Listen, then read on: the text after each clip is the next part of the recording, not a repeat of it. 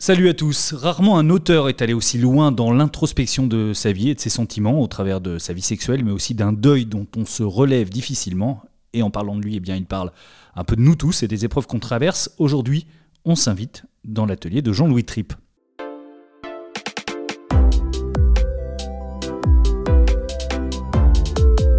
L'Atelier BD, un podcast original proposé par Paul Satis. Bonjour Jean-Louis.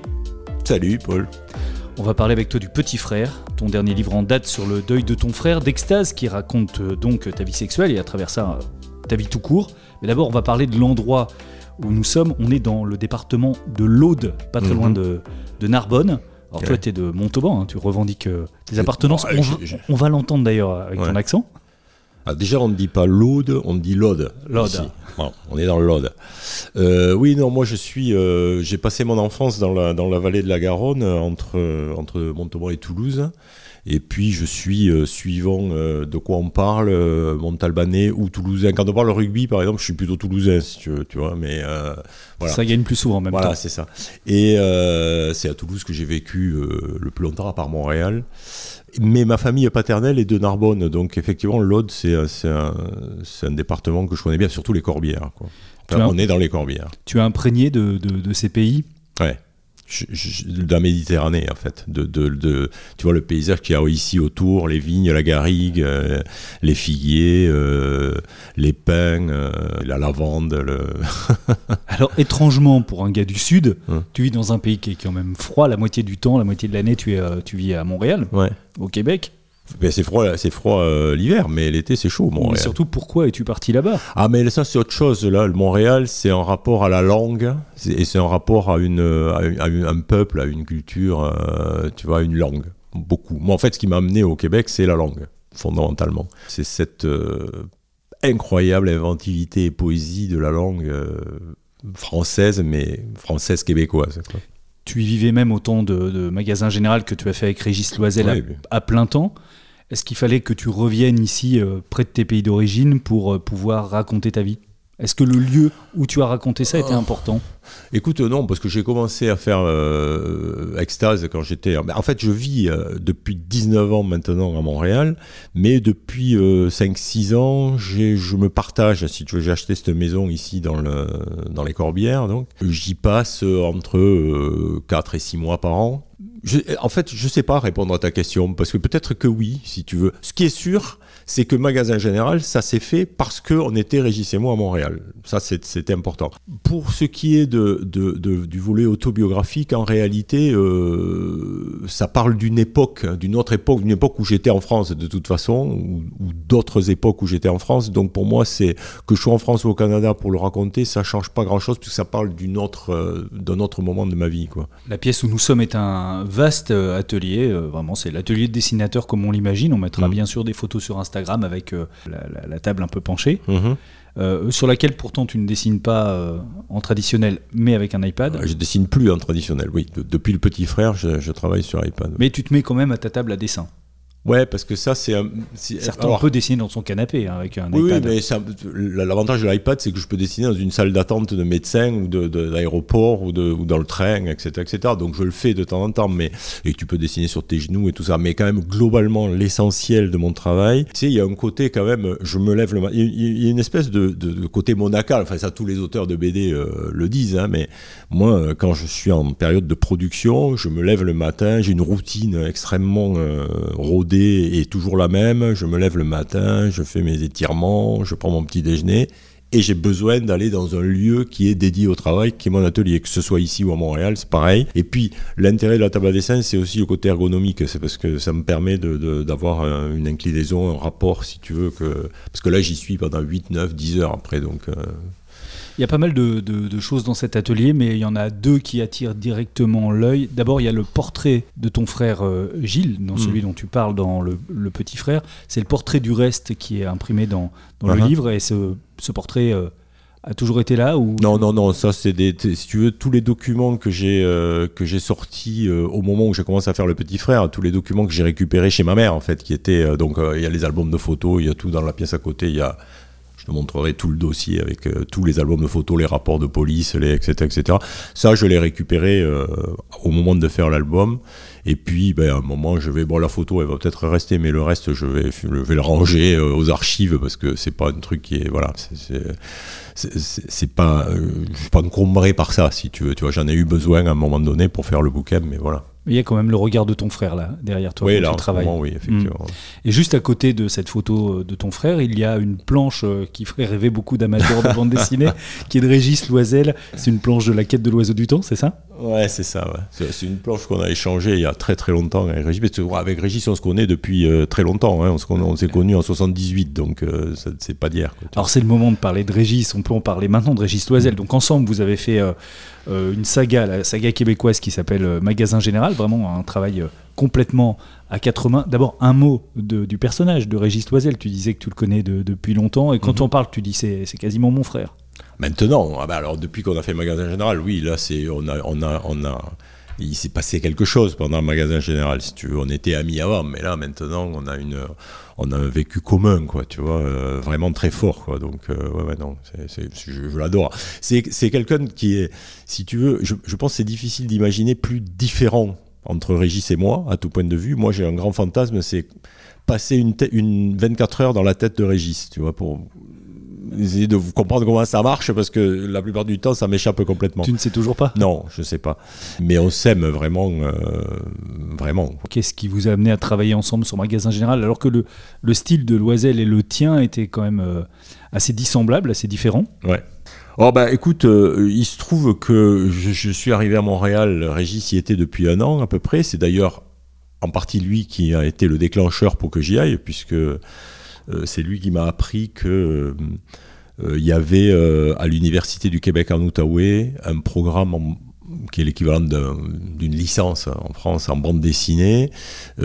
C'était Edmond Baudouin qui a enseigné là, qui était le, professeur invité. Edmond était en fin de, contrat, il voulait rentrer en France, il cherchait quelqu'un. C'est Régis qui m'en a parlé, j'ai postulé, j'ai eu le, j'ai eu la job. Donc voilà, je suis parti là-bas pour enseigner à l'université. Et en même temps, je partageais l'atelier de Régis à Montréal. Et donc à ce moment-là, lui finissait le, dernier tome de Peter Pan, et moi je dessinais un album qui s'appelle Parole d'ange, qui est paru chez, chez Glénat. Et je me rendais compte que Régis râlait toujours pour finir quand il finissait ses planches, alors que moi je râlais pour les commencer. Et un jour j'ai eu une espèce de flash, mais vraiment c'est comme ça. Hein. J'ai eu un flash, je me suis dit, mais en fait, parce que moi je fantasmais sur le fait d'avoir quelqu'un qui fasse mes crayonnés, tu vois. Et euh, tout d'un coup je me suis dit, euh, Régis, si mes crayonnés étaient faits par Régis Oisel, ça serait pas mal, tu vois. Et je me suis imaginé en train de travailler à partir de ces crayonnés. Et j'ai eu la vision, vraiment, du dessin de Magasin Général, dans le fond, ce qui a donné. Alors, donc, je suis arrivé un matin en disant écoute, j'ai trouvé. Parce que lui, était, il voulait arrêter la bande dessinée, lui, hein, à ce moment-là. Il en avait marre, euh, il voulait arrêter. J'ai eu une idée formidable. On va faire un bouquin ensemble, on va écrire le scénario, et puis après, tu vas commencer. Et puis, quand, au moment où ça commence à t'emmerder, t'arrêtes, et là, moi, je vais finir. Alors, il m'a regardé comme une poule qui aurait trouvé une clé molette, parce que lui, il n'avait pas la vision, tu comprends Donc, euh, c'était, il voyait pas très bien l'intérêt. Et puis, bon, bon, je te passe les détails, mais on avait fait un essai de dessin. Et puis ça marchait, quoi. Tout de suite, dès le premier dessin, ça, on s'est rendu compte que ça, ça fonctionnait. Et donc voilà, ben, on a écrit un scénario. Euh, bon, les... Parce que pendant un moment, on ne savait pas quelle histoire raconter, parce que moi, je voulais pas aller dans l'univers de, Régis Oisel, surtout pas là, parce que c'est pas le euh, mien. Pas d'heroic fantasy. Non, et lui, il pas de fantastique. C'est ça, pas de bestioles volantes, pas de, trucs comme ça. Et lui, il voulait pas du tout venir dans un univers contemporain et plutôt politique et tout ça qui est. Qui est Donc finalement, vous êtes allés tous les deux dans un univers qui, qui ne vous était pas familier. Exactement, exactement. Et donc ça a été un terrain vierge en fait, en quelque sorte. Et c'était génial parce que si tu veux, on a découvert à ce moment-là que, outre le fait qu'on pouvait dessiner à deux et que ça fonctionnait, surtout, on était capable d'écrire à tous les deux et qu'on avait une entente d'écriture absolument géniale parce que on s'est quand même jamais engueulé en dix ans de travail. On s'est pas engueulé une seule fois. On avait des discussions, tu vois, des discussions, quoi. Donc, des, des, on, argumentait, des fois, bon, voilà. Mais au niveau de l'écriture, c'était extraordinaire. C'était un bonheur. À chaque tous les tous les ans, on passait deux trois mois euh, en écriture, et là, c'était. Après, on se disait, putain, il va falloir dessiner tout ça. Oh Vous imaginiez euh, en faire neuf tomes et y passer dix ans, justement? Non, non, jamais de la vie. Euh, Casterman nous a dit, bon, bah, combien de tomes? Puis il fallait qu'on dise quelque chose pour le contrat, tu vois. Mais nous, on n'avait aucune idée, donc on, a dit, bon, ah, trois tomes, tu vois. Bon, en fait, c'est avéré que ça en a fait neuf parce que l'histoire qu'on avait racontée, elle a duré 9 tomes, point final. Et d'ailleurs, maintenant, je me garde bien de donner quelque indication que ce soit à mon éditeur sur le nombre de pages, parce que je ne le sais pas. J'écris sans scénario, je, enfin, je, dessine et je décris en même temps, donc il n'y a pas de scénario, donc j'ai aucune idée de, de, combien de pages va faire mon bouquin, et je le dis pas. Je dis, je fais mon bouquin et puis on, verra combien de pages ça fait. On aurait dû faire ça pour le magasin général. Mais bon. Avec une telle complicité, une telle osmose finalement entre vous deux, avec ces styles qui se mélangent, ça a dû être un peu triste la fin, le, dernier moment où vous avez mis euh, la touche finale sur magasin général. Et vous vous êtes pas dit, tiens, repartons ensemble sur un autre projet? Non, mais tu sais, bon, oui, il y a une, nostalgie, il y a un petit truc, ça a été une période de bonheur vraiment formidable. En plus, c'était génial parce que comme on dessinait à deux, on dessinait deux fois moins en fait. Le temps de travail était divisé par deux, tu vois. Donc ça a été, euh, ça a été un moment euh, vraiment euh, formidable, mais ça a duré dix ans. Et bon, bah, lui, il avait des projets de son côté, moi, j'avais des projets de mon côté. Donc à un moment donné, voilà quoi. C'était une parenthèse longue, hein, dix ans, c'est pas rien quoi. C'est quasiment un quart de nos carrières à l'un et à l'autre. Mais bon, c'était voilà, c'était c'était formidable, mais à un moment donné, il faut passer à autre chose. Dans l'atelier BD de Jean-Louis Tripp. Revenons euh, un peu dans, le passé. Il y a des gens qui s'interrogent sur le métier qu'ils veulent faire plus tard quand ils sont enfants. Est-ce que pour toi la BD a toujours été une évidence? Alors, euh, non, pas toujours. C'est-à-dire que bon, j'étais un enfant euh, qui dessinait comme tous les enfants. Hein. On me disait que j'étais plutôt bon. honnêtement, j'en sais rien.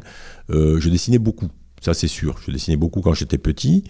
Puis après, euh, il y a eu une période où j'ai complètement arrêté parce que le sport était devenu beaucoup plus important dans ma vie. Donc, euh, je passais mon temps sur des terrains divers et variés à faire toutes sortes d'activités sportives.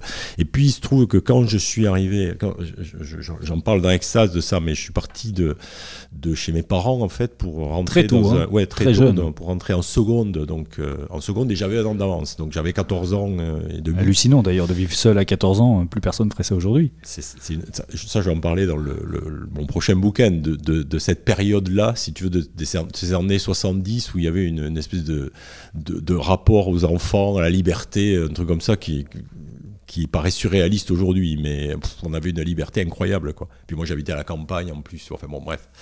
Je vais en parler dans mon prochain bouquin. Mais là, donc, moi, je suis parti euh, habiter. J'avais une chambre en ville euh, à Toulouse quand je suis rentré en seconde, parce qu'il n'y avait pas de pensionnat pour les garçons dans le lycée où je rentrais. Et j'avais choisi ce lycée pour ça. Moi, je voulais vivre ma vie. Tu vois Donc, je me suis retrouvé à, à 14 ans et demi, vivre à Toulouse, euh, sortant de ma campagne, et j'étais tout seul, et j'avais en tout et pour tout une radio. Ben, le soir, euh, j'avais pas la télé, il n'y avait pas Internet, il n'y avait pas de tout ça, euh, oublie ça, donc j'avais une radio. Et donc les soirées étaient un peu longues des fois, tu vois. Bon. et il se trouve qu'à ce moment-là, dans ce lycée, j'ai je suis tombé sur un, groupe. Alors c'est une période particulière parce que moi, l'année où je suis rentré au lycée, c'est l'année de la création de l'écho des savanes. Donc de cette espèce de, première explosion de bande dessinée pour adultes. Où, tout d'un coup les sujets, on pouvait commencer à aborder d'autres sujets. Donc là, l'écho savane, il y avait du cul, mais il y avait aussi de la psychanalyse, il y avait des, tu vois, euh, Gottlieb faisait des histoires un petit peu euh, psychanalytiques, etc., etc. Donc tout d'un coup, on abordait des sujets qui étaient très nouveaux, tu vois. Et, donc, il se trouve qu'à ce moment-là, ça a déclenché une, série de vocations. C'est pas par hasard quoi, que ça s'est passé à ce moment-là. Et moi, dans mon lycée, euh, il y avait, euh, on était 7-8 euh, mecs sur qui je suis tombé. C'était que des garçons hein, à l'époque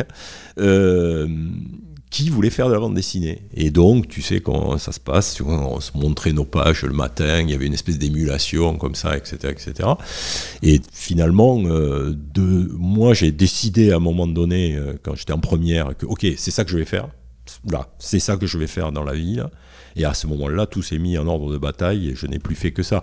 Alors que les autres. Et tu étais hyper précoce en publication, tu n'étais même pas majeur. Euh, si, non, en fait, euh, ma première page dans Metal Hurlant, j'avais pas tout à fait 19 ans. Ouais. J'avais, euh, c'est-à-dire qu'après le, après le bac, je suis parti à Paris pour rentrer dans une école de dessin qui s'appelle l'atelier Maître de Penningen et Jacques Dandon. j'ai fait un an là dans cette école, puis je suis rentré au métier d'art et en fait, après mon année, ma, première année, enfin mon année dans cette école à Penningen, c'est l'été où mon frère est mort. Donc là, j'étais dans un état, euh, je suis rentré au métier d'art, mais j'étais complètement euh, déphasé, etc. Et donc j'ai arrêté tout à ce moment-là. Bon, enfin, j'en parle dans le petit frère de ça. Et il se trouve qu'à l'époque, j'étais copain avec Serge Leclerc, qui m'a amené à Métal Hurlant un jour. Euh, après m'avoir dit, ben boss, boss, puis quand tu seras prêt, je t'amène à Métal. Lui, il y était depuis un an, il a un an de plus que moi. Il m'a amené à Métal Hurlant et ma première page a été prise par Dionnet. Donc voilà, j'allais avoir 19 ans, là, c'est un mois après. Tu le disais un peu, hein, super époque où tout était permis, une grande liberté de création, une grande émulation, de fréquenter justement les gens euh, à Métal Hurlant, mm. à l'écho des savanes, flux glacial, etc. C'était très galvanisant comme époque. Ouais, alors moi j'étais un peu décalé par rapport à. Parce que moi j'étais le petit provincial. Hein. J'avais.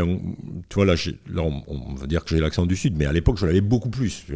Donc j'étais vraiment le petit provincial qui arrive à Paris. J'étais tout jeune, tu vois. Euh, voilà. Donc c'était un peu. Euh, euh, moi j'étais pas du tout dans le trip sexe, drogue et rock'n'roll de Metal Hurlant, tu vois. Pas du tout. En fait, j'étais à Metal Hurlant parce que c'était le journal dans lequel on voulait être. Tu vois, c'était le journal de phare, star de l'époque. Donc être là, c'était une espèce de graal pour moi, mais j'étais pas du tout dans cette culture-là. Fait que après, je suis redescendu après trois ans à Paris, je suis redescendu à Toulouse, et là, ben, je me suis, je, voilà, j'étais un peu en marge, et là, euh, j'ai commencé à faire des bouquins à ce moment-là avec un éditeur qui lui était toulousain, c'est-à-dire que le fondateur par la suite des éditions Milan, qui a été mon éditeur pendant longtemps, il était avant libraire. Et quand il a voulu faire de la BD, son premier acte d'éditeur, avant qu'il fonde Milan, c'est d'éditer mon premier album à, Marc Barcelo et, moi, qui s'appelle Le bœuf n'était pas mode. Il est venu nous voir un jour à Paris en nous disant ben, Moi, les gars, si vous voulez, je vous fais un album parce que j'ai envie de faire de l'édition. Donc voilà. Alors ça a été comme ça, ça a été euh, mon premier album. Ça, c'était en 60. Donc là, j'avais 20 ans. Ça, c'était le début. Après, il y a eu, euh, ça, après, ça a été plus compliqué pendant quelques années, mais.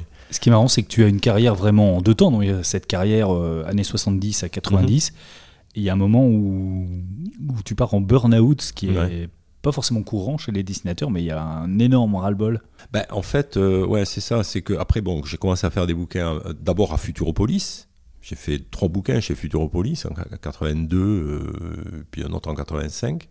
Et puis, et puis après, j'ai commencé à faire des bouquins chez Milan, donc les, à partir de Parfum d'Afrique 83, tu vois, Dingy Dingy 84. Puis après, bon. Et j'ai créé le personnage de Jacques Gallard avec euh, Parfum d'Afrique. Et ensuite, j'ai fait un deuxième Jacques Gallard avec Barcelo, qui était mon co-scénariste de l'époque, qui n'avait pas participé à Parfum d'Afrique, mais à qui j'ai dit, bah, tiens, on pourrait faire un truc, parce qu'on avait un scénario qu'on avait écrit qui se passait en Union soviétique, mais personne n'avait voulu de ce truc-là. Donc on, l'a réadapté, si tu veux, pour en faire un Jacques Gallard, et ça donnait Soviet Zigzag. Il se trouve qu'avec Soviet Zigzag, on a eu le prix euh, Bloody Mary. Donc on a eu ce prix-là à Angoulême, donc peut-être en 85 ou un truc comme ça, 86 peut-être, je sais pas.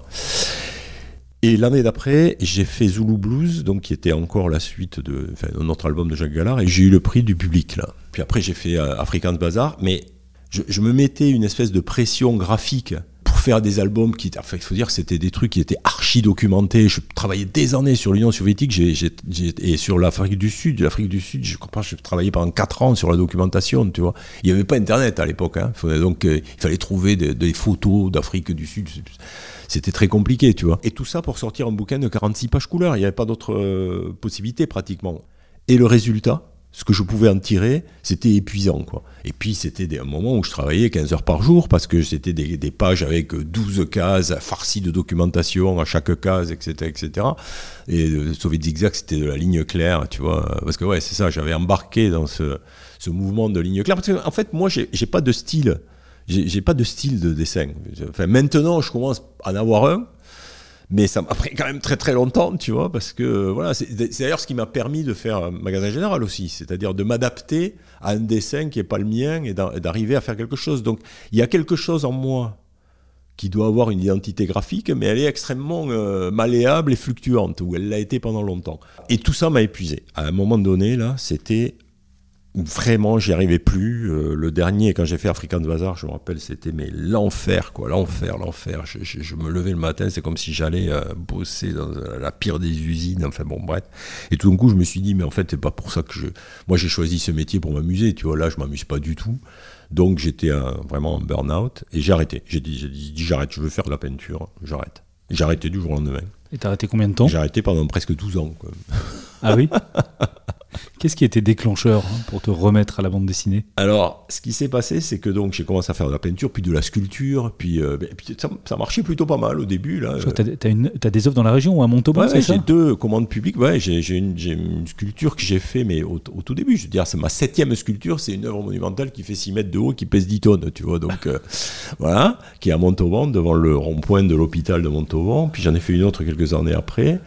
Euh, voilà. Et puis bon, donc j'ai fait beaucoup de sculptures, des meubles, j'ai fait des fresques en mosaïque, j'ai fait, euh, j'ai fait des livres pour enfants quand, quand mon fils est, est né est. Toutes sortes de choses, vraiment. Et des reportages dessinés. Oui, j'ai fait des reportages dessinés euh, sur divers sujets, genre le Grand Prix de France de Formule 1 dans le stand Ferrari, euh, entre Schumacher et Barrichello, tu vois.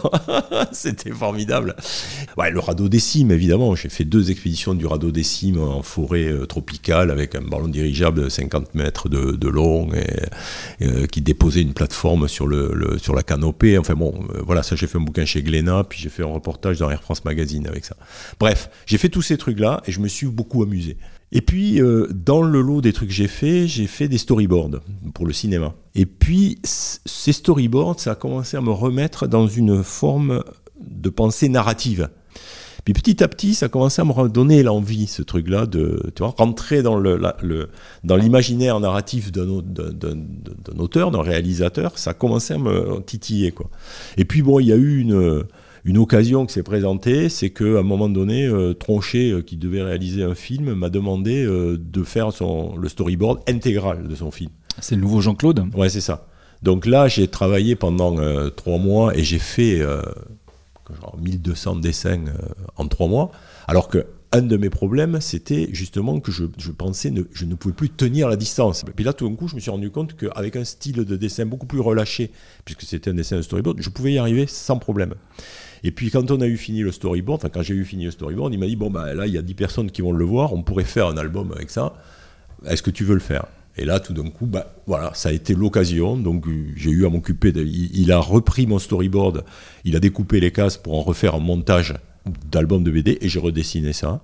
Et j'avais une impératif, c'est qu'il fallait que ce soit sorte au moment, en même temps que le film. Donc j'ai eu, euh, en fait, j'ai fait euh, deux bouquins de 54 pages couleurs j'ai fait les couleurs, en euh, quelque chose comme 10 mois. Donc là, ça m'a remis dans un rythme et je me suis rendu compte que j'y arrivais. Et quand j'ai eu fini. Et c'était, ben moins douloureux? Ah oui, oui, là c'était beaucoup plus agréable. Ouais, ouais, là c'est du boulot, mais c'était agréable. Et puis j'étais, ça faisait 12 ans que je n'en avais pas fait, tu vois, donc j'avais une énergie qui s'était euh, remise en place. Euh, voilà, on avait fait ça pour Albin Michel, donc avec une prépub dans, dans l'écho des savanes, et Dezinge, Hervé Dezinge, qui était le rédacteur en chef de, de l'écho des savanes à ce moment-là, et, de Albin Michel BD, donc m'a dit ben, maintenant on fait quoi? Alors euh, du coup ben voilà, je me suis retrouvé de nouveau à être auteur de BD, euh, presque malgré moi là, si tu veux. et voilà, c'est ça. Et puis ça, ça a correspondu avec le moment où je suis parti à Montréal. Donc finalement, après avoir fait deux histoires dans l'écho des savanes, ben, j'ai fait Parole d'ange à Montréal en arrivant à Montréal. Et là, j'ai commencé le magasin général dans la, dans la foulée euh, avec Régis, tu vois. Donc, et puis depuis, ben, j'ai pas arrêté, quoi, en fait.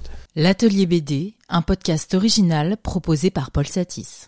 Et après Magasin Général arrive donc euh, une autre phase de ta carrière qui est celle de l'autobiographie qui va être euh, qui va t'occuper, qui t'a occupé mais qui va t'occuper encore. Euh, est-ce que après Magasin Général, là aussi il y a eu une espèce de, de, de petit de petit trou, de petit vide et où tu t'es posé la question de ce que tu allais faire ou immédiatement tu savais mûri pendant Magasin Général cette idée de commencer à raconter ta vie et d'y aller franchement dès le début avec ta vie sexuelle? Non, en fait, euh, euh, raconter ma vie, je pourrais te dire que Jacques Gallard, euh, dans les années 80, il me ressemblait un peu. Dans Parole d'ange aussi, il y a des éléments autobiographiques dans la réflexion qu'il y a sur Parole d'ange. C'est une histoire qui se passe à quatre saisons. Il y a quatre histoires en fait, à quatre saisons de la vie, et c'est des, des couples qui se posent des problèmes liés à ce que c'est qu'un couple et à la sexualité. Euh, mais moi, j'ai toujours été fasciné par l'autobiographie des autres, c'est-à-dire ce que je lisais des autres. C'était euh, moi quand j'ai lu le journal de Fabrice No, ça a été un choc mais incroyable, quoi. Tu vois, je me dis waouh la vache. Et j'aime beaucoup les autobiographies aujourd'hui, même des même des trucs qui sont pas où il n'y a pas des histoires extraordinaires à raconter. Tu sais, le, le récit de l'intime des gens, ça m'intéresse. Parce que y a quelque, pour, ça m'intéresse pour une raison simple, c'est que, c'est que ce sont des êtres humains, que moi je suis un être humain et que donc euh, il y a quelque chose de commun, si tu veux. Donc ça m'intéresse de voir comment vivent les autres, comment ils règlent leurs histoires, qu'est-ce qui leur arrive dans la vie, même dans le quotidien et tout ça, tu vois. Bon, voilà. Donc quand moi je me mets à faire de l'autobiographie, ben, c'est la même chose, mais dans l'autre sens, en fait. Mais il faut quand même un moment qui déclenche Alors, où tu te dis Là, c'est moi. Je vais me dessiner moi et je vais raconter ce que j'ai vécu. Donc en fait, ce qui s'est passé, c'est que je, à la fin de, de, de magasin général, ça faisait dix ans pratiquement que je n'avais pas dessiné avec mon vrai dessin. Donc moi, je me posais des vraies questions pour le coup de dessin. Est-ce que je suis encore capable de dessiner tout seul? J'étais pas sûr, hein, franchement. C'était, c'était pas évident pour moi. Au point que même j'ai envisagé de, de, ne plus faire que du scénario ou de, tu vois, enfin, j'étais pas sûr de, d'arriver. Tu, tu avais perdu ton propre dessin? Je savais pas pendant dix ans, j'avais dessiné à partir du dessin de Régis, donc je ne savais pas du tout où j'en étais. Il fallait que je fasse. Euh, tu savais plus toi-même comment tu dessinais, c'est incroyable. Et donc, j'ai eu déjà une coupure de pratiquement neuf mois après à la fin du dernier tome de Magasin Général où j'ai pas dessiné du tout. Et puis, à la fin de Magasin Général, Benoît Mouchard, qui était le nouveau directeur éditorial de Casterman, est venu euh, à Montréal euh, pour fêter avec nous le dernier tome de Magasin Général, tu vois.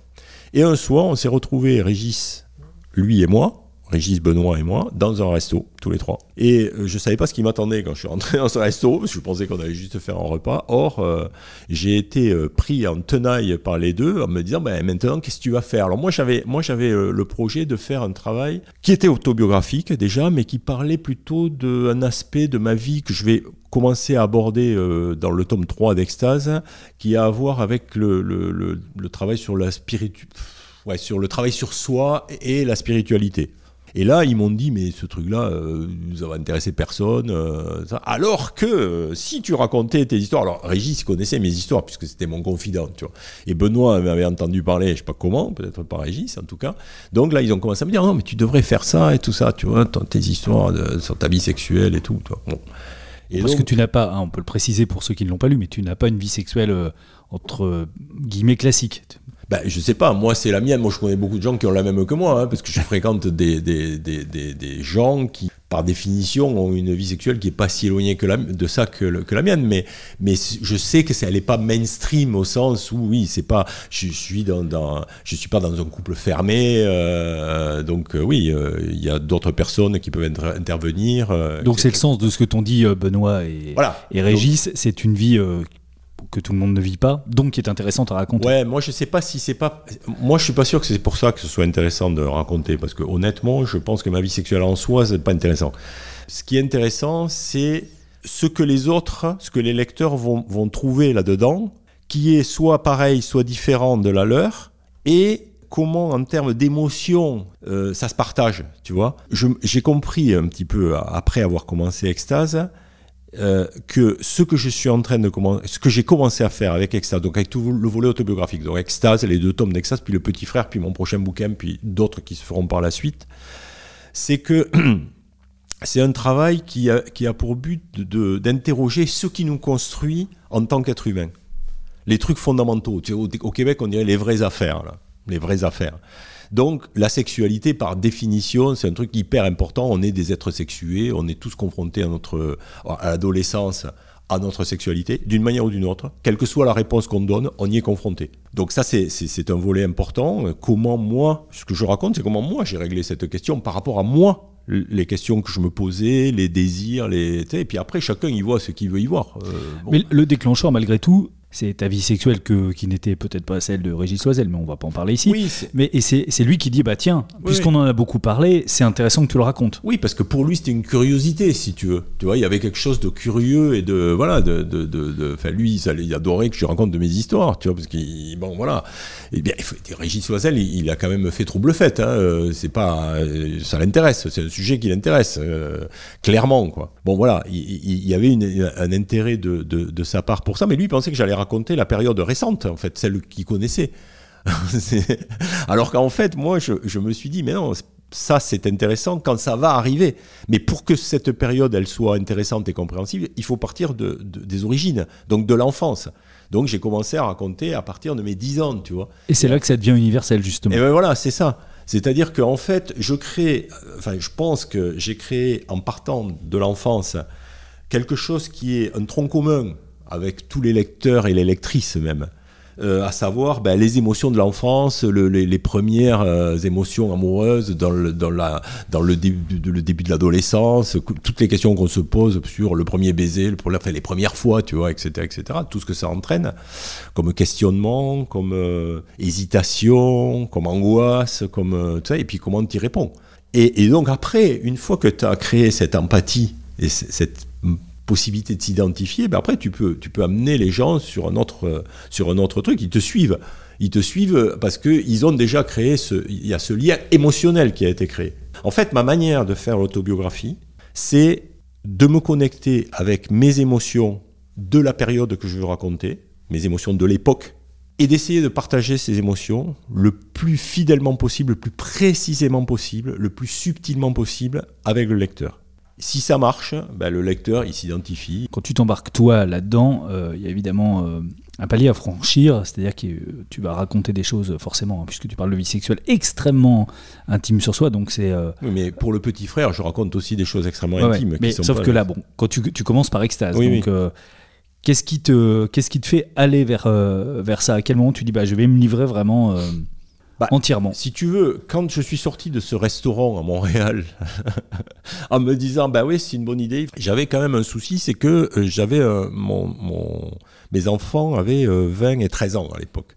Bon, celui de 20 ans, ça allait, mais celui de 13 ans, quand même, je me disais, ouais, euh, c'est pas évident, tu vois. Bon, j'ai réglé la question euh, en lui parlant l'été d'après, etc., etc., puis en, en, lui disant, mais tu, tu sais, moi, t'es pas obligé de regarder ça, euh, voilà, je, je, vais le faire, mais tu seras protégé de ça. Jusqu'au moment où lui, il a voulu le lire, parce que ça l'intéressait. Quand il avait 15 ans, il dit, ouais, vas-y, envoie. bon, j'avais ce petit souci-là. Et surtout, j'avais un souci, qui était de me dire, bon ok, mais si je raconte ça, et que je le raconte comme je veux le raconter, c'est-à-dire honnêtement, avec la plus grande honnêteté possible et la plus grande précision possible pour que ça ait du sens et que justement les lecteurs puissent... Se... Qu'ils soient pas... Tu vois, moi ce que je voulais absolument éviter, c'était de parler d'en haut. C'est-à-dire de, de, dire, regardez un petit peu la vie sexuelle que j'ai, c'est formidable, euh, vous êtes... Tu vois, surtout pas, c'est pas ça mon truc. Mon truc, c'est un partage. Donc, il faut que je sois au même niveau. Il faut que je sois vraiment horizontal. Donc, quand même, dans Extase, il y a beaucoup d'autodérision. Je me fous de ma gueule.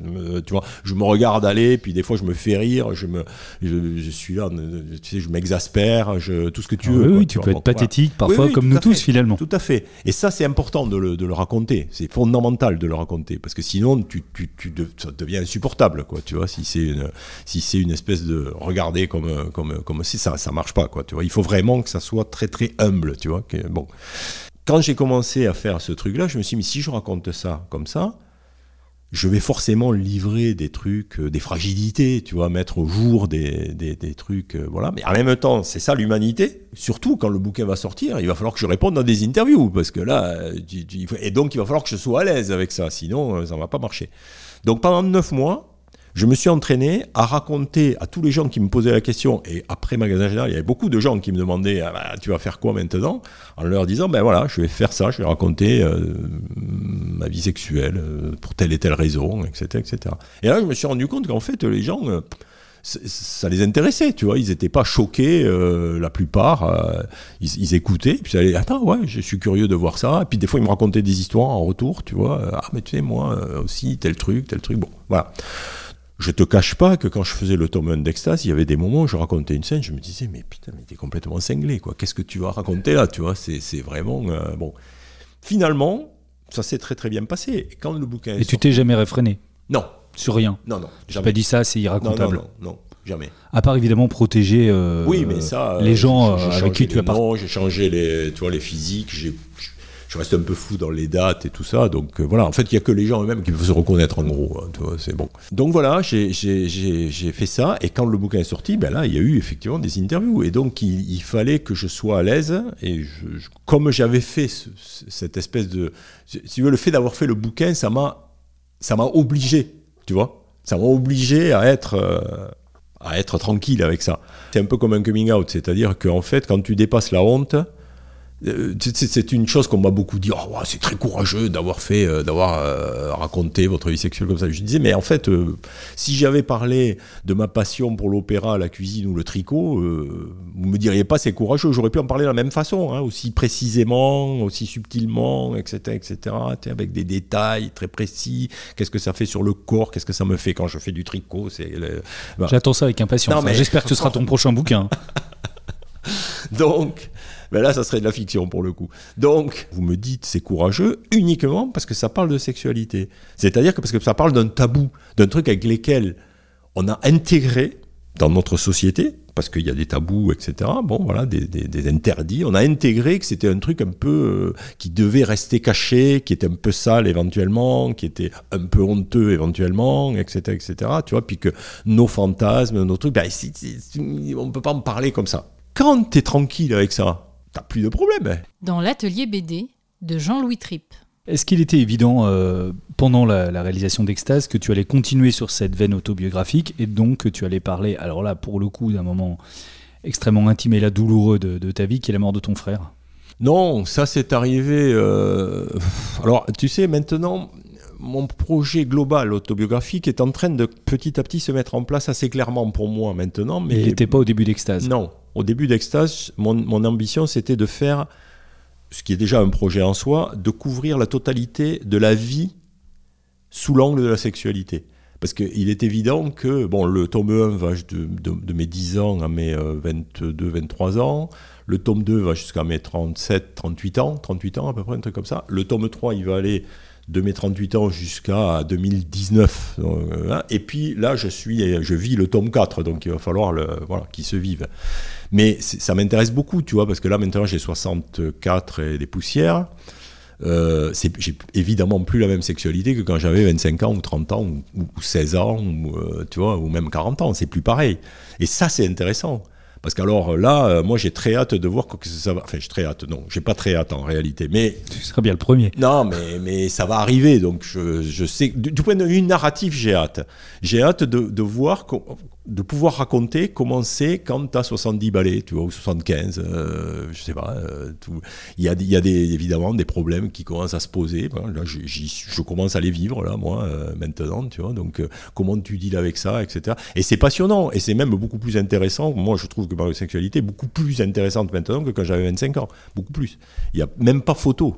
Mais là-dessus, c'est rajouté effectivement d'autres parties. Donc, le petit frère, par exemple, ou le prochain bouquin que je vais faire alors le petit frère, c'est arrivé d'une façon très particulière, puisque euh, j'avais fini le tome 2 d'Extase, euh, j'étais euh, en train, je, m'apprêtais à faire Tu ne tueras point, qui est une adaptation des...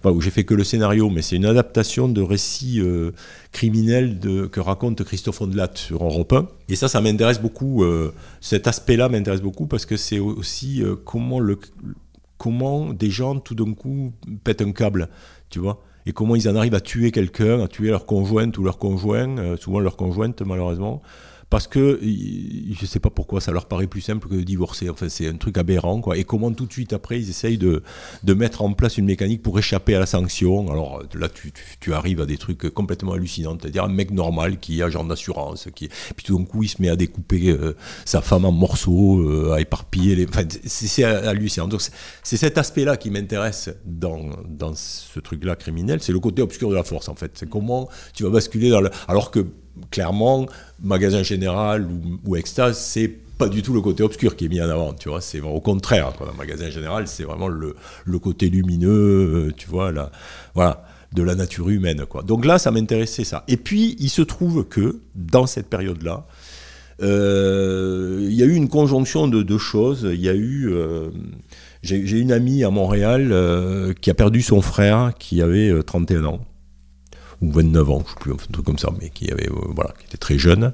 Et ça, pour l'avoir vécu, je, je, pense que c'est une expérience, c'est-à-dire perdre quelqu'un qui, qui, a un âge qui n'aurait pas dû, euh, auquel il n'aurait pas dû mourir, c'est une expérience très particulière, c'est-à-dire que c'est, euh, si tu l'as pas vécu, tu peux pas vraiment savoir ce que c'est.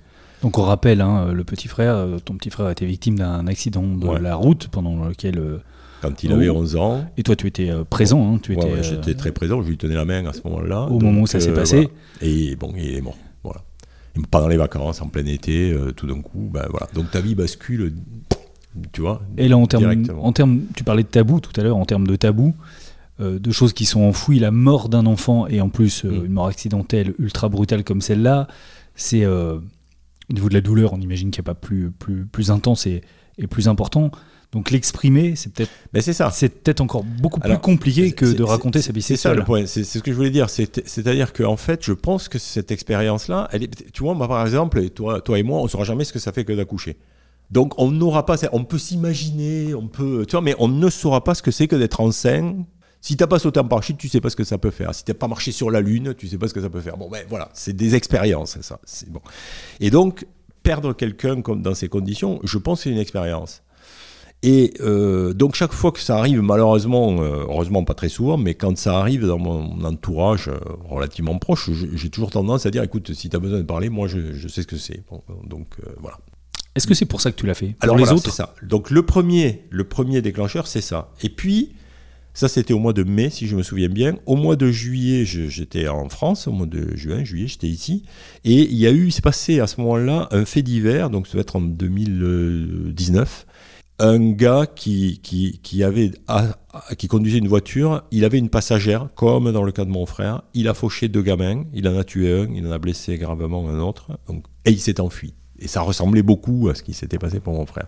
Et là, ça m'a ramené à, cette, à cette, euh, cette histoire, à ma propre histoire, tu vois. Et quand je suis rentré à Montréal, j'ai eu mon ami Marion, là, et je me rappelle que quasiment sans l'avoir préparé comme ça, tu vois, enfin le truc est sorti, je me suis entendu lui dire je vais faire un bouquin sur la mort de mon frère, je vais le faire maintenant. là. Donc j'ai laissé tomber tout ce que j'avais prévu de faire, c'est-à-dire le prochain bouquin que je vais faire là, sur mon enfance, j'ai laissé tomber et je me suis mis presque dans l'urgence, dès que j'ai eu fini le Ondelat, là, euh, je me suis mis à faire le petit frère. J'ai commencé le 1er janvier 2020, le petit frère, tu vois. Et, euh, et voilà quoi. Dans quel état tu as fait cet album? Alors, euh, si tu veux. Tu parlais d'urgence. Est-ce que c'était ça Ouais, quand tu dessinais Je, pense qu'il y avait une urgence. Il y avait, c'est, arrivé comme ça avec une espèce de, c'est sorti de, c'est, remonté des profondeurs, tu vois, euh, voilà. Mais attention, on a l'impression, euh, enfin, je me rends compte depuis euh, le bouquin est sorti il y a trois mois maintenant, je me rends compte que les gens qui l'ont lu sont tous en état de choc. Donc, euh, s- ils s'imaginent que pour moi, ça a été comme. J'étais dans le même état quand j'ai fait ce bouquin, mais c'est pas vrai du tout, en fait. J'étais pas dans cet état-là. Moi, je pense que si j'ai pu faire ce bouquin, c'est précisément parce que j'étais pas dans cet état-là et depuis longtemps. C'est que le travail de deuil, avait... c'était à 40 ans, tu vois, 44 ans maintenant. Ouais, mais tu ravives. Par exemple, il y a Oui, un moment alors- où tu dois dessiner l'accident Oui, de Gilles. Oui, mais il y a deux étapes. Il y a deux étapes, en fait.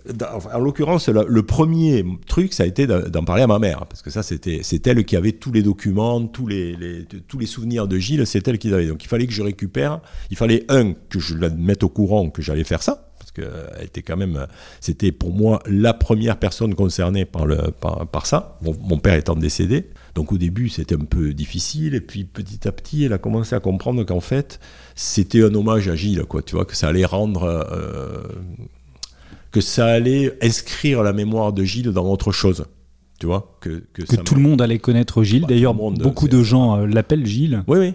Oui, c'est vrai, je reçois des messages de gens qui me disent, tiens, encore hier, un truc en mémoire à Gilou, euh, tu vois, euh, voilà. Donc c'est c'est très étonnant, parce que les gens se sont appropriés mon frère, la mémoire de mon frère, euh, presque au-delà de moi, quoi, tu vois. C'est-à-dire qu'ils disent pas ils disent pas votre frère, hein, ils disent Gilles. Ils l'appellent comme s'ils le connaissaient. Il y a une, une, une fille qui a écrit euh, une magnifique lettre où elle s'adresse à lui directement, tu vois. Enfin bon, voilà. Donc, ma mère a compris ce truc-là à un moment donné, et du coup, le fait aussi que je que je l'interroge, que je, je recoupe mes souvenirs avec les siens et tout ça, ça l'a mise un peu, elle, elle s'est retrouvée un peu partie prenante du bouquin, tu vois. Donc, je pense que ça, ça a été un passage relativement important pour elle, même si ça a secoué le cocotier. Pour moi, quand j'ai commencé à bosser, il y a ces deux étapes. La première, c'est de me connecter avec mes émotions de l'époque. Tu te noies pas, tu te replonges. C'est pas pareil. C'est-à-dire que quand tu te mets dans l'eau, tu sais que tu vas en ressortir. Justement, est-ce que tu as essayé de faire ça un peu, j'allais pas dire de manière clinique, mais en tout cas en ayant la tête froide? Ah oui, oui, mais je suis obligé d'avoir la tête froide. Parce que moi, mon but, c'est raconter une histoire. C'est de faire un bon bouquin, en fait. Je, je suis un auteur. C'est-à-dire qu'il faut faire la part entre l'homme qui revit des émotions et l'auteur qui a à raconter ça. Ce bouquin-là, c'est clair que j'aurais pas pu le faire euh, trois ans après l'accident. Il faut pas oublier que dans cette histoire, il y a, euh, il y a, il y a 25 ans de travail, de ce qu'on appelle le travail sur soi. Il y a 25 ans où j'ai fait de la thérapie, de la méditation, des toutes sortes de choses, tu vois, euh, voilà, qui m'ont permis de, de, de, de, l'EMDR, j'en parle dans le bouquin, tu vois, voilà. En fait, ma manière de faire de l'autobio, c'est ouvrir au scalpel un trait, une, une ligne temporelle. Je raconte un événement qui est chronologique. Et donc, à l'intérieur de, ce, de cette ligne au scalpel que je, très très nette que j'entaille, je vais farfouiller en profondeur. Je vais voir, je vais me connecter avec mes émotions de l'époque, qu'est-ce que je vivais à cette époque-là, et j'essaye d'en rendre compte. Et ensuite, une fois que tu as, établi cette ligne de mémoire, bah là tu fais appel à ta mémoire émotionnelle. Tu vois, tu vas voir, tu vas visiter, tu vas te visiter toi à l'époque, dans quel état j'étais, et tu revis ça. Et quand c'est clair pour toi, quand, émotionnellement, tu, ça y est, tu, tu sais ce que c'est, tu te rappelles de cette émotion, ben là, tu la racontes. Et là, pour la raconter, enfin, moi, j'essaye d'avoir recours à tout ce que je peux utiliser dans le vocabulaire, dans les possibilités de la bande dessinée. Tout. Donc, je n'ai plus aucune contrainte. Tu sais, tout à l'heure, on me parlait de, des albums des années 80 où tu avais 12 cases, machin, etc. Là, je suis plus là-dedans du tout, tu vois. Et même pas comme dans le magasin général où tu as des décors à chaque case, tu vois. Tu dois avoir des. Là, non, là, je peux changer sans arrêt de trucs. Je peux même changer de code graphique à l'intérieur de, de l'histoire d'une case à l'autre, etc., etc. Je m'en fous. Pas de scénario, c'est fait page après page? Oui, c'est-à-dire que le scénario s'écrit en même temps que l'histoire se dessine, si tu veux. Donc c'est pas tout est écrit à l'avance, etc. Ah c'est vraiment euh, ah non, je fais une page et puis l'autre. Ben, heureusement que c'est pas fait comme ça parce que je raconterai pas la même histoire. Si je, si je devais raconter, parce que là en fait je suis un fil, c'est-à-dire que une émotion m'amène à une. Tu vois, typiquement pour le petit frère, je, je, je, je me rappelais de, évidemment de, de l'accident, mais après il y avait des choses que j'avais complètement oubliées. Donc j'appelle ma mère sur Skype, tu vois. Qu'est-ce qui s'est passé à tel moment? Ah ben tu te souviens pas, il s'est passé tel truc. Ben euh, ça. Euh, je l'intègre dans le récit. Ah, tel truc, et tel truc m'amène à un autre truc, qui m'amène à un autre truc. Et c'était comme ça. Si tu voyais dans, dans Extase, par exemple, j'avais, euh, avant de dessiner, j'avais fait une espèce de, dossier comme ça, de, mémoire, tu vois, tous mes souvenirs, tout ça. J'en ai utilisé, euh, je sais pas, j'ai peut-être utilisé les deux tiers de ça, mais il y a un tiers que j'ai pas fait parce qu'à un moment, je me suis rendu compte que ça n'avait pas de sens. Par contre, il y a des trucs que j'avais pas prévu de raconter que j'ai raconté typiquement dans le tome 2 d'Extase, euh, ben, dans le tome 1, j'avais pas prévu de parler mon, de mon frère. Pour moi, ça n'a aucun rapport avec ma sexualité. Sauf qu'à un moment, quand je suis arrivé à mes 18 ans, je me suis dit, mais tu peux pas raconter ta vie si tu racontes pas ça. C'est trop important. Donc j'ai fait une allusion à ça dans le tome 1 d'Extase. Et puis dans le tome 2, la naissance de mes enfants, c'est pareil, tu vois, à un moment donné, ben, j'en parle parce que c'est là, à ce moment-là, puis c'est important, mais ça fait pas directement partie du sujet. Mais, donc voilà, tu vois, c'est vraiment, c'est un truc qui m'amène à un autre. Tout ça est un ensemble, c'est comme des pièces d'un puzzle qui s'assemblent. Il y a eu un accueil assez incroyable à, ce livre, euh, tant en termes de presse, mais que d'accueil du public. Tu as fait beaucoup de conférences aussi. Mmh. C'est-à-dire que non seulement tu as écrit ce livre, mais tu en as parlé pas mal derrière, mmh. dans des librairies, dans mmh. des festivals. Comment tu t'es confronté justement aux émotions des autres? Tu vois, moi je ne fais plus depuis longtemps de dessin en dédicace. Et moi, euh, aujourd'hui, je me considère comme un auteur de bande dessinée qui fait des bouquins et moi, ce qui m'intéresse, c'est de parler de, de, de, ce, du fond de mes pourquoi je fais tel bouquin, euh, tu vois, voilà, ce dont on parle maintenant. Là, on a très peu parlé de l'aspect euh, dessin lui-même, tu vois. Bon, on va en parler si tu veux, mais euh, pour le moment, c'est pas ça, de ça qu'on parle, quoi. Donc, en fait, j'ai remplacé depuis longtemps le, le côté dédicace, dessin, Comment ça, mauvais dessin Parce que moi, quand je fais des dédicaces, je suis pas à l'aise, ça m'intéresse pas, donc je fais un truc qui est pas bien. Voilà. Et, puis ça me stresse et tout ce que tu veux. Par contre, je fais juste une parenthèse, puisque tu, tu abordais la, la, technique du dessin. Est-ce que tu estimes quand même que ton dessin ou le, ton niveau de dessin te permet de raconter exactement ce que tu veux? Est-ce qu'il n'y a pas de, il y a, pas de frein à ton dessin De, et, de plus en plus, notamment depuis que je travaille au iPad. J'ai mon dessin a fait beaucoup de progrès. on n'a pas dit, hein, mais tu fais tout, tout au numérique, ce qui permet de. Depuis, euh, depuis le petit frère. Hein. Avant, c'était un tradit, euh, mais euh, voilà. Bon, enfin bref, donc tout ça pour dire que je, remplace les dédicaces par des rencontres avec les lecteurs. Voilà. Donc du coup, effectivement, je parle beaucoup. Et là, pour le petit frère, alors évidemment, je me suis trouvé confronté à des gens qui arrivaient, qui avaient souvent lu le bouquin. Il y en avait plusieurs dans la salle qui avaient lu le bouquin et qui étaient un peu en état de choc, quoi, effectivement.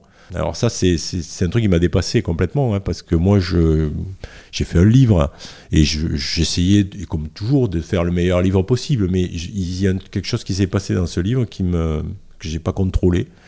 et alors que tu as vécu ça, que tu l'as raconté, et que c'est pas dénué quand même d'émotion pour toi quand tu, quand tu le réévoques euh, publiquement, tu deviens aussi le réceptacle de la douleur et du deuil des autres. Voilà tous les jours, je reçois euh, encore maintenant, et euh, il y a deux mois, alors c'était plusieurs par jour, des messages euh, privés via les réseaux sociaux de gens qui me disent que bah, eux, ils ont perdu leur frère, leur père, leur mère, leur cousin, peu importe, dans des circonstances comme ça. Et qu'est-ce que tu fais par rapport à ça? Tu réponds Oui, je, réponds. je réponds à tous mes messages, moi je réponds à tous mes messages. Alors des fois, c'est un peu, c'est plus délicat parce que si tu veux la personne qui te dit ah j'ai adoré votre bouquin, bon très bien, merci euh, beaucoup. Mais quand c'est quelqu'un qui te partage une expérience comme ça, c'est un peu compliqué. Moi, je suis pas euh, thérapeute. Hein, euh, moi, je n'ai fait que partager une. Mais les gens, justement, ça c'est le truc de tout d'un coup. Et ça, je m'en étais rendu compte en extase aussi parce que j'avais aussi eu beaucoup de retours, évidemment pas sur le même sujet. Mais à partir du moment où tu parles des vraies affaires, comme je le disais tout à l'heure, eh ben ça libère la parole. Et euh, bah, il faut le gérer parce que parce que c'est important pour moi, parce que en fait j'ai un devoir vis-à-vis de ces gens-là. Tu vois, je me sens je me sens un devoir. J'ai fait un bouquin, ces gens l'ont acheté, ils me font le la confiance et le pas l'honneur de me de m'écrire c'est incroyable quand même, tu vois, de m'écrire pour me dire waouh, j'ai lu votre bouquin, ça m'a fait telle chose et telle chose, puis moi j'ai vécu telle chose. Ça, m'oblige ça, tu vois. Je, me sens, euh, voilà. donc j'essaye de répondre. Euh, bah, je fais pas des lettres de 15 pages, tu vois, mais j'essaye quand même de, de, de, répondre à chaque fois. Euh, voilà, puis de les remercier, puis de. Voilà. Alors évidemment, ça émotionnellement, ça finit par être un peu lourd. Quelque chose quand même. Ça prend de la place ça hmm. prend de la place. Tu te sens comment d'avoir fait ce livre justement avec le, recul Maintenant qu'il y a eu tout ça, la sortie, la réaction des gens? Moi, je, je, je, je pense pas que. Ce, enfin, je sais même pas, je suis pas capable de dire si ce bouquin m'a fait du bien à moi. Ça n'a pas été si difficile que ça à faire, euh, clairement. Ça n'a même pas été difficile du Alors que certains font des bouquins comme une catharsis. Hein. On a vu après les attentats, euh, bah, certains nombre de livres qui ont été faits par des gens qui les ont vécus, euh, qui avaient besoin d'en parler pour bah, évacuer tout ça. Ouais. Mais là, c'est pas le cas de ce livre. Non, euh, non, je crois pas. Et euh, surtout, moi, il y a un truc qui, qui dont je me méfie comme de la peste, c'est le pathos. Hein. Vraiment, euh, autant l'émotion, c'est un truc important pour moi, autant le pathos, je déteste ça. Si tu quand tu vas tirer un peu, tu sais que tu vas faire des caisses pour essayer de tirer l'alarme, là, c'est pour moi, c'est très compliqué, quoi, comme, comme truc. Je, je sais, je sais pas quoi, quoi dire à, ça. Qu'est-ce que ça m'a, comment je me sens maintenant? Je suis content de l'avoir fait. Je suis touché vraiment par les réactions euh, de tous les gens que j'ai pu voir. Donc je, me disais, mais putain, mais c'est quoi que j'ai. Je, m'interroge toujours là-dessus. Qu'est-ce que j'ai fait avec ce bouquin pour que ça provoque ça?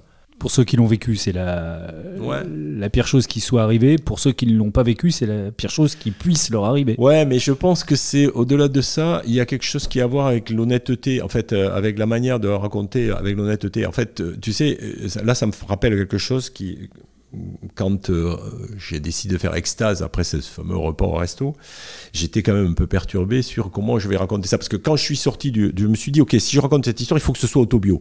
Sinon, ça n'a pas d'intérêt. Ça va être une histoire de cul. Il faut que je mette mes... sur la table. mes machins sur la table, effectivement. Donc, euh, et là, ça va avoir, là, ça va avoir un effet. Donc, euh, mais je me disais comment je vais faire ça? Et j'en ai parlé à Régis un jour, et Régis m'a dit une phrase qui a été hyper importante pour moi et qui a peut-être défini toute ma manière de faire de l'autobio. Il m'a dit raconte-le comme quand tu en parles. C'est-à-dire que j'essaye de faire en bande dessinée, quand je raconte une histoire, la même chose, d'être moi, totalement. Dans l'atelier BD de Jean-Louis Tripp. On arrive doucement euh, au terme de cette rencontre, euh, Jean-Louis, avec les petites questions traditionnelles de, fin d'entretien. Euh, alors je sais que c'est toujours la question la plus difficile, mais dans tout ce que tu as fait, est-ce qu'il y a un truc que tu retiens particulièrement? Je ne sais pas si on peut dire fier, mais euh, voilà, dans toute ton œuvre euh, qui est longue maintenant, est-ce qu'il y a un truc, un album que tu relis ou ah, que tu, aimes particulièrement Je me demande de choisir entre mes enfants, c'est compliqué. tout le monde me dit ça. Ben ouais, parce que honnêtement, moi depuis, depuis que j'ai commencé, depuis Magasin Général, je, je suis absolument enchanté de tout ce que. Ben, enchanté, on s'entend, je ne considère pas que. Je, oui, oui, on a compris, mais, tu es content de, de les avoir faits. Ouais, c'est ça, le, plaisir de l'avoir fait aussi bien magasin général parce que c'était le travail aussi avec Régis, puis parce qu'on a raconté cette histoire longue que j'aurais probablement jamais raconté tout seul avec, euh, avec toute cette reconstitution un peu historique et tout ça, tu vois, c'est un truc, truc populaire, quoi, tu vois, comme ça, ça vraiment, je suis tellement content d'avoir fait ça avec Régis. vraiment, j'en parle avec beaucoup d'émotion, tu vois, ça a été formidable. Mais après, tout ce que j'ai commencé sur l'autobio, bon, le petit frère, c'est clair que quand je vois les réactions et l'écho qu'a eu ce bouquin, bah, tu peux pas t'empêcher de te dire, ouais, ok, pas mal, tu vois, j'ai fait un truc qui, a de l'allure, quoi, tu vois, qui a, qui a de, la tenue. Bon, voilà, c'est, alors après, euh, faut pas se regarder le nombril en disant, waouh, formidable, tu vois faut, faut, repartir à zéro et en se demandant le prochain comment je vais faire pour faire aussi bien. C'est la question suivante. Le prochain, on l'a un peu évoqué, mais tu repars donc euh, sur euh, la veine extase moins dramatique que le petit frère, là, et hop, on revient à l'enfance? Oui, alors c'est pas la veine extase. Il n'y a pas de sexualité là, c'est sur la petite enfance. Ah non, pas du tout là. C'est sur, euh, ouais, c'est ça. À partir de, en gros, de, de, ma, de mes premiers souvenirs d'enfance et toute la période, si tu veux, où j'ai vécu avec mes parents. C'est-à-dire, moi, je suis parti quand j'avais 14 ans, donc en gros, ça va être cette période-là. En fait, c'est parti d'un truc que m'a dit euh, ma sœur, une réflexion qu'a eu ma sœur à propos du petit frère. Parce qu'un jour, elle a fait un commentaire dans un post que j'avais fait sur euh, Facebook en disant Ouais, t'as bien dessiné les yeux tristes de papa. Ma sœur est née euh, trois ans après la mort de mon frère. Hein. Elle, elle a toujours connu mon père triste, en fait. Et moi, euh, je me disais, mais putain, il n'était pas comme ça, tu vois, il n'a pas toujours été comme ça, euh, clairement. Moi, j'ai des souvenirs d'enfance hyper lumineux. C'est très contrasté parce que hum, c'était un peu une comédie italienne, tu vois, mon enfance. C'était quand même très, très, très intense et très vif dans tous les sens, quoi. Mais j'ai des souvenirs incroyables. Moi, si tu veux, j'étais élevé dans une famille communiste, donc j'ai passé mes vacances, par exemple, dans les pays de l'Est, euh, dans les années 70, tu vois, en Roumanie sous Ceausescu, euh, voilà, bon, euh, ou en Allemagne de l'Est. enfin bon, il y avait ça, puis mes parents étaient profs, donc on avait beaucoup de vacances, tu vois, donc on, visitait la France en caravane, donc il y a eu des histoires de, de caravane, de machins, de trucs. Ouais. Mon père était un mec qui était très flamboyant, quoi. Donc c'est un peu ça que je veux raconter, tu vois, c'est cette période en même temps, des années 60, fin des années 60 et, et années 70, qui était une liberté absolument incroyable. je vais raconter des trucs que j'ai vécu quand j'avais 12 ans. Aujourd'hui, mes parents, ils seraient euh, convoqués chez les flics, tu vois. Euh, mais c'est sûr, c'est sûr. Et à l'époque, bah, ça paraissait normal à tout le monde, tu vois. Donc, euh, bon, voilà, quoi. Pour terminer les choix de Jean-Louis, un album de musique ou une chanson? Ça va être La mémoire et la mer de. J'assume mon côté, euh, mon, âge, là, quand je dis ça. Mais La mémoire et la mer de Léo Ferré, pour une raison très particulière, parce que on, parlait de, mon père, et en fait, euh, j'ai écrit sur le cercueil de mon père les, les paroles de La mémoire et la mer de Léo Ferré. Euh, voilà. Donc cette chanson me bouleverse. C'était, c'est une poésie absolument incroyable. On comprend pas de quoi ça parle exactement, mais c'est, absolument génial. Euh, voilà. Un film ou une série? Euh, Il y a beaucoup de séries que j'adore. Hein. Il y en a eu plein. Je suis un très très gros amateur de séries. Mais là, je vais dire Six Feet Under, Six pieds sous terre, parce que cette série, elle a eu un rôle super important pour moi dans le magasin général. C'est-à-dire qu'on a regardé, Régis et moi, cette série peu de temps avant de commencer Magasin Général. Et je pense vraiment que ça a eu une influence sur le rythme de Magasin Général, parce que c'était une des premières séries où, en gros, il se passait rien. Enfin, c'est la chronique d'une vie de famille, si tu veux, d'une famille. Donc, il se passait pas grand-chose, c'est très lent, etc., etc. Et je pense que ça, ça a eu une influence dans le rythme de, de Magasin Général. Et enfin, un livre ou une bande dessinée, ou les deux d'ailleurs Bon, là, je vais faire du copinage. Hein, euh, La quête de l'oiseau du temps. Non, alors non, mais là, il a ça pas besoin. Non, je vais. Oui, bien sûr, mais je pourrais. c'est pareil, tu vois, je pourrais en citer des tas. Il y a des, des chefs-d'œuvre euh, euh, en bande dessinée. Aujourd'hui, il y en a plein, tu vois. Mais là, je vais, je vais, je vais dire des, les bouquins de Aude Mermillot. Et oui, c'est vrai qu'on n'a pas parlé de Aude pendant. Alors, qui a fait l'objet d'ailleurs, je vous le dis, d'un podcast, si vous ne l'avez pas encore écouté, et de ce lien particulier que vous avez avec Aude. Vous avez été en, mhm. couple un long moment, mais euh, vous continuez à travailler ensemble. Et... On, écrit des, on écrit des scénarios ensemble. et il y a toujours un lien très fort, euh, artistique en mhm. tout cas, euh, mhm. amical, aussi. Bien sûr, bien sûr, et artistique aussi entre vous deux. Et tu l'as vu grandir, Aude ah ben je l'ai je l'ai connue avant qu'elle commence à faire de la BD donc euh, enfin avant qu'elle commence à publier donc euh, oui j'ai vu je trouve que c'est une enfin moi je, je parle d'elle euh, c'est pas simplement du copinage. Pour moi c'est une grande autrice et c'est une future très grande autrice. C'est-à-dire que je trouve que les trois bouquins qu'elle a fait pour le moment sont à un niveau si tu veux de maîtrise de la bande dessinée, de narration, d'intelligence narrative, euh, qui est euh, incroyable. Quoi. Enfin, euh, bon, voilà. C'est déjà une très bonne autrice, mais je pense qu'un jour, elle sera vraiment dans la catégorie top. Merci beaucoup. Donc je serais content d'avoir fait des bouquins avec elle à ce moment-là, tu vois, ça, ça, sera Quand elle aura le gros prix d'Angoulême dans quelques années. Extase et le petit frère, les deux récits autobiographiques de Jean-Louis Tripp, en attendant les suivants, sont publiés par Casterman, magasin général avec Régis Loisel. C'est neuf tomes et c'est chez le même éditeur. Merci beaucoup de nous avoir reçus dans ton atelier du sud de la France. Bon retour au Québec, donc. Euh, ouais. Pour que tu te remettes le tome 2 au Québec. Pour que tu te remettes, bien sûr, avec plaisir. pour que tu te remettes au boulot d'ailleurs, parce que. On attend avec impatience euh, tes prochaines publications dans l'atelier BD, c'est tout pour cette fois. Je sais plus trop si je vous l'ai déjà dit, mais en tout cas, lisez des BD.